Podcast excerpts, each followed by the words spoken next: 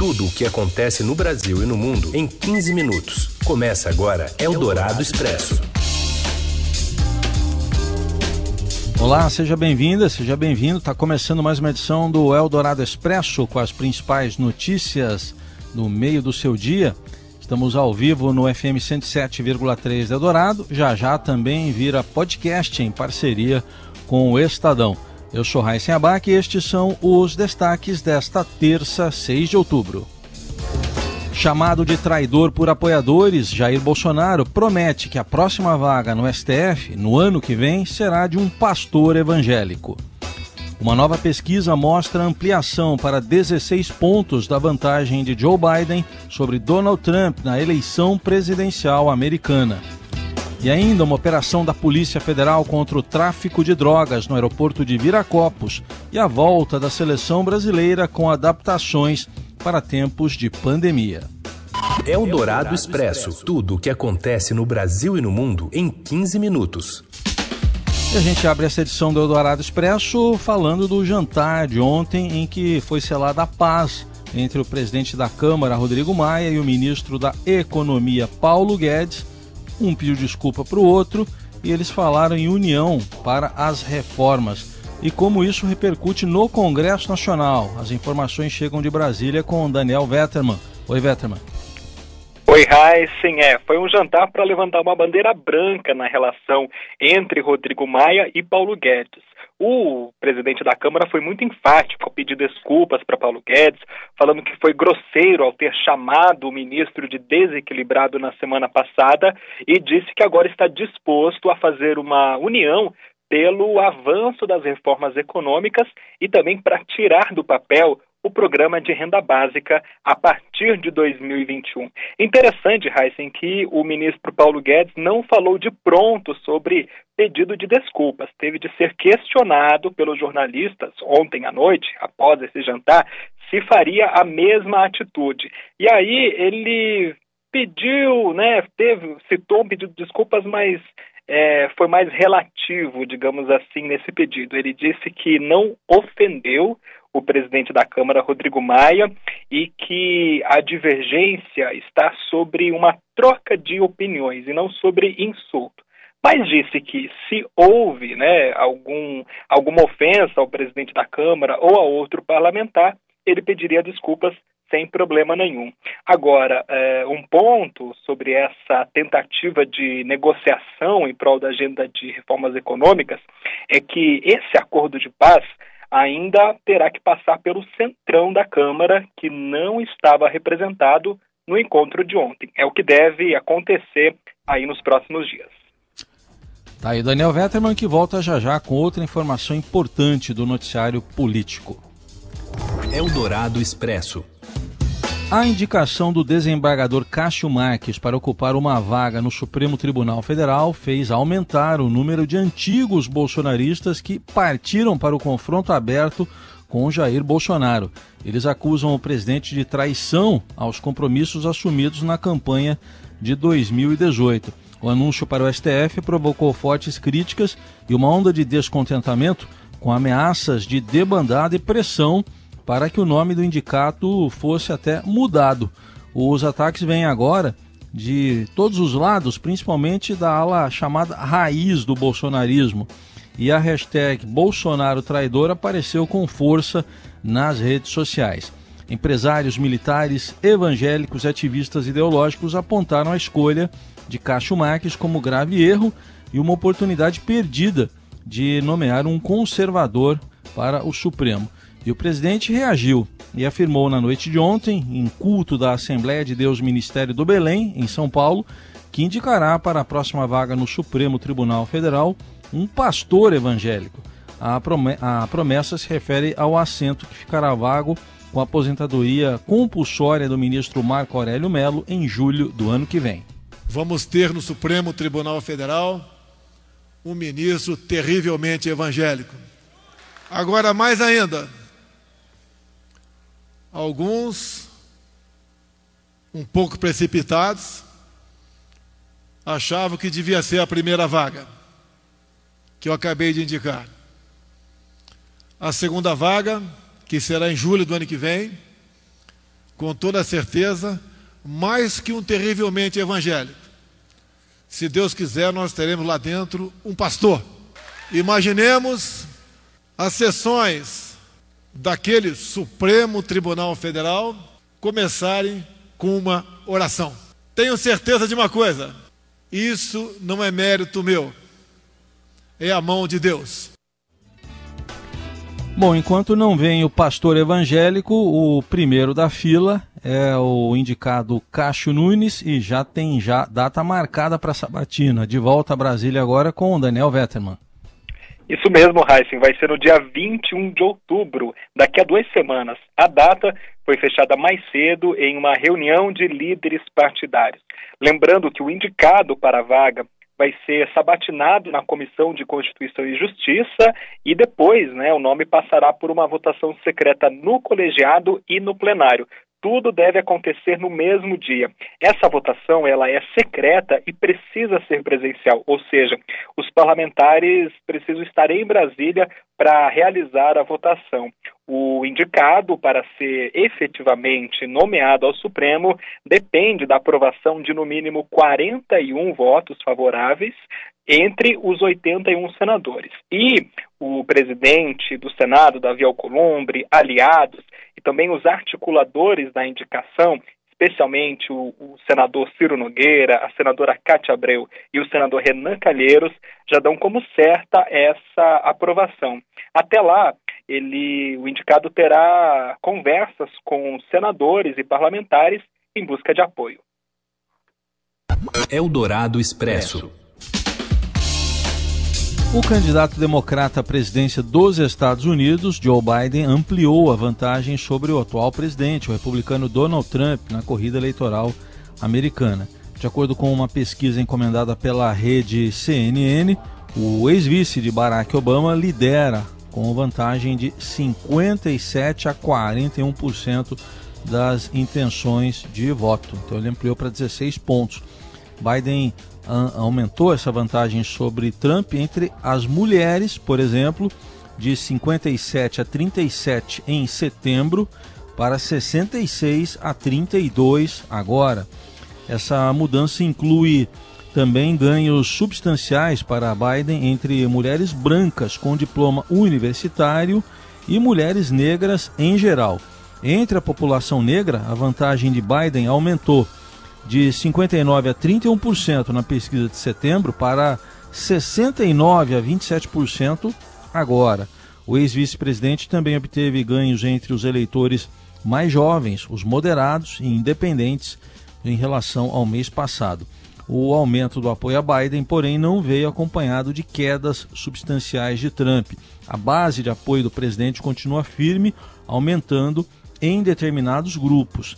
Nessa pesquisa, que foi a primeira, né, divulgada depois que foi revelado que ele está com Covid-19, entre homens brancos sem diploma universitário, por exemplo, o apoio de Trump aumentou de 61% em setembro para 67% agora, comparando essas duas pesquisas encomendadas pela CNN.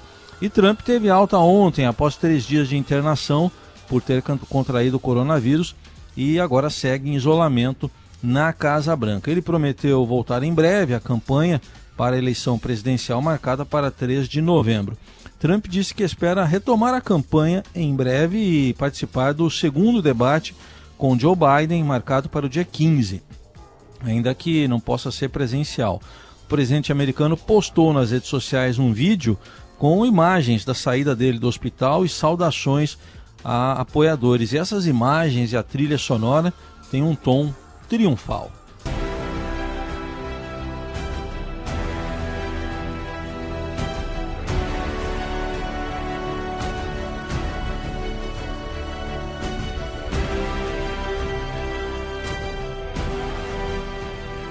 Eldorado Expresso.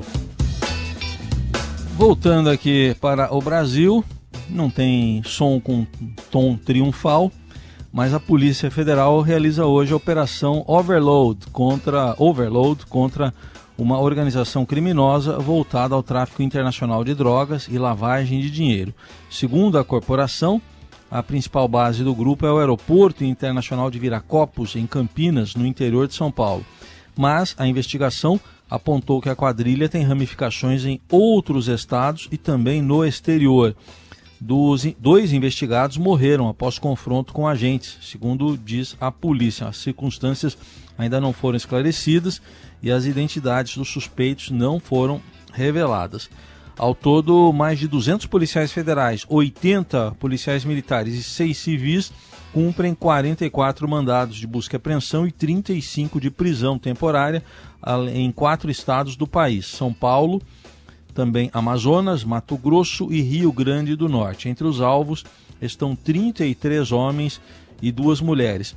De acordo com a Polícia Federal, as investigações tiveram início em fevereiro de 2018 com a apreensão na área restrita de segurança do Aeroporto Internacional de Viracopos de 58 quilos de cocaína que seriam enviados à Europa.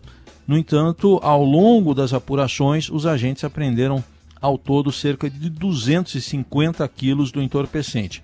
Os investigadores mapearam então a situação de toda a organização criminosa, identificando as lideranças, as pessoas com quem se relacionaram e o processo utilizado para exportar grandes quantidades de cocaína a partir de Viracopos com destino à Europa, além dos métodos utilizados para ocultar o lucro obtido com o empreendimento criminoso. Você ouve Eldorado Expresso. Seu dinheiro em ação. Os destaques da Bolsa. Com as informações da Júlia Vilchen. Oi, Júlia. Boa tarde. Oi, Heisen. Boa tarde. Tudo bem? Tudo bem. Como é que estamos aí no mercado de ações e no câmbio também agora? Bom, hoje o dia está bem, a bolsa amanheceu no azul, o Ibovespa agora há pouco subia 0,22% aos 96.304 pontos. E o dólar também tem um dia aí de alívio, uma queda de 0,43% aos R$ 5,54. Bom, e no aproximação política entre o presidente da Câmara e o ministro da Economia, mexeu com o mercado positivamente? Mexeu sim, Heisen. É, mais cedo o Ibovespa chegou até a subir mais, é, a cair, é, a subir, perdão, mais de 1%, e o dólar chegou a cair abaixo dos 5,50, com os investidores aí reagindo à reaproximação entre o Rodrigo Maia e o ministro Paulo Guedes, que num jantar é, ontem à noite, o Maia pediu desculpas ao Guedes e os dois falaram em união e se comprometeram com o andamento das reformas e a manutenção do teto de gastos. Isso deixou aí os investidores no mercado local bastante animados. Agora há pouco só que o índice, o Ibovespa, deu aí uma desacelerada, mas ainda opera em alta. Bom, em relação à saúde de Donald Trump, presidente americano que teve alta ontem, como é que reagem os mercados? É, lá fora as bolsas americanas continuam em alta nessa terça-feira e ainda repercutindo a, a recuperação né, do Trump, que recebeu alta do hospital, mas de fato Nova York está é, dando uma segurada até no mercado por aqui, porque os investidores lá ainda estão um pouco cautelosos, apreensivos aí em relação a, ao andamento é, do acordo entre democratas e republicanos em relação a novos estímulos fiscais. Então vamos dizer aí que é um otimismo cauteloso dos investidores internacionais. Muito bem, aí as informações do mercado financeiro com a Júlia Vilchen e logo mais no fechamento do dia, tudo lá no seudinheiro.com. Obrigado, Júlia. Obrigada, Raíssen. Até mais. Você ouve Eldorado Expresso. Seguimos com as principais notícias desta terça-feira e uma vacina contra a Covid-19 pode ficar pronta até o final do ano, foi o que disse o chefe da Organização Mundial da Saúde nesta terça-feira sem dar mais detalhes. O diretor-geral da Organização Mundial da Saúde, Tedros Adhanom, ou Tedros Adhanom, apelou à solidariedade e ao compromisso político de líderes de todos os países para garantir a distribuição igual das vacinas quando estiverem disponíveis. E ele disse que será necessário que as ah, vacinas tragam esperança de que até o final deste ano possamos ter uma vacina. E ele terminou dizendo: há Esperança. Atualizando as informações sobre a pandemia do coronavírus no Brasil, saíram há pouco os dados do segundo boletim do dia do consórcio de imprensa do qual o Estadão faz parte. O número de mortos chegou a 146.908 e o número de casos confirmados, 4.946.913. Oito estados atualizaram os dados de ontem para hoje: Bahia, Ceará, Goiás, Minas Gerais, Mato Grosso do Sul, Mato Grosso, Rio Grande do Norte e também Roraima. Eldorado Expresso.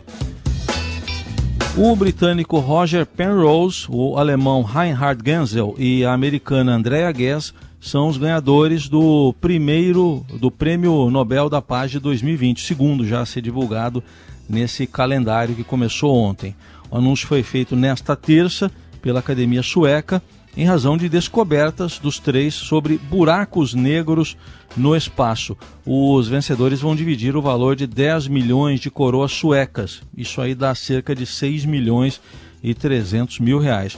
O professor da Universidade de Oxford, Roger Penrose, de 89 anos, mostrou que a teoria geral da relatividade leva à formação de buracos negros e vai ficar com metade do prêmio. O Genzel e a Andrea Ghez ele de 68 anos e ela de 55 atuam na Universidade da Califórnia e ficarão com a outra metade juntos pela descoberta de um objeto compacto supermassivo no centro da nossa galáxia. E André é a primeira mulher premiada neste ano pelo Nobel e a quarta a ganhar um Nobel em Física na história do prêmio desde 1901. Eldorado Expresso.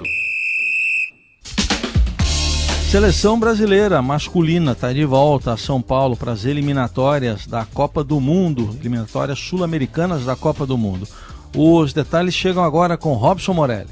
Olá, amigos! Hoje eu quero falar da volta das eliminatórias sul-americanas. Isto mesmo, o Brasil vai jogar nesta sexta-feira contra a Bolívia em São Paulo, no estádio do Corinthians, na Neoquímica Arena. Ah, o estádio está sendo preparado para receber a seleção brasileira a partir é, desta quarta-feira. É, não vai ter um protocolo muito diferente do que normalmente acontece para receber as partidas do Campeonato Brasileiro, as partidas retomadas depois da parada da pandemia. Então vai ter todo um isolamento, vai ter vão ter cuidados especiais, é, álcool gel, tudo, é, isolamento, é, é, é lugares específicos para cada jogador, é um ambiente mais arejado, tudo isso já é feito é, para as partidas do Corinthians, para os times visitantes que vão ao estádio. Vai ser assim também para a seleção brasileira. A seleção brasileira faz a sua primeira partida das eliminatórias, eliminatórias é, retomadas pela FIFA, a Copa do Mundo do Catar 2022 está chegando. O Brasil enfrenta a Bolívia, está treinando no Rio de Janeiro neste momento, faz os últimos preparativos na Granja Comari e depois segue para São Paulo, onde vai treinar também no, no CT Joaquim Grava. Ali também vai haver todo o protocolo de segurança necessário. A CBF pediu somente para que os, os profissionais que vão trabalhar em função da seleção brasileira que eles façam o teste para Covid 72 horas antes de a, de a seleção chegar no local para que não haja problema algum em relação a possível contaminação. Bacana isso, cuidados necessários. A seleção de volta a São Paulo. O jogo é sexta-feira, 21h30. Vai passar na Rede Globo, vai ter televisão e é o Brasil tentando aí é, mais uma participação em Copa do Mundo. Lembrando que a seleção brasileira é o único país que participou de todas as Copas do Mundo desde 1930.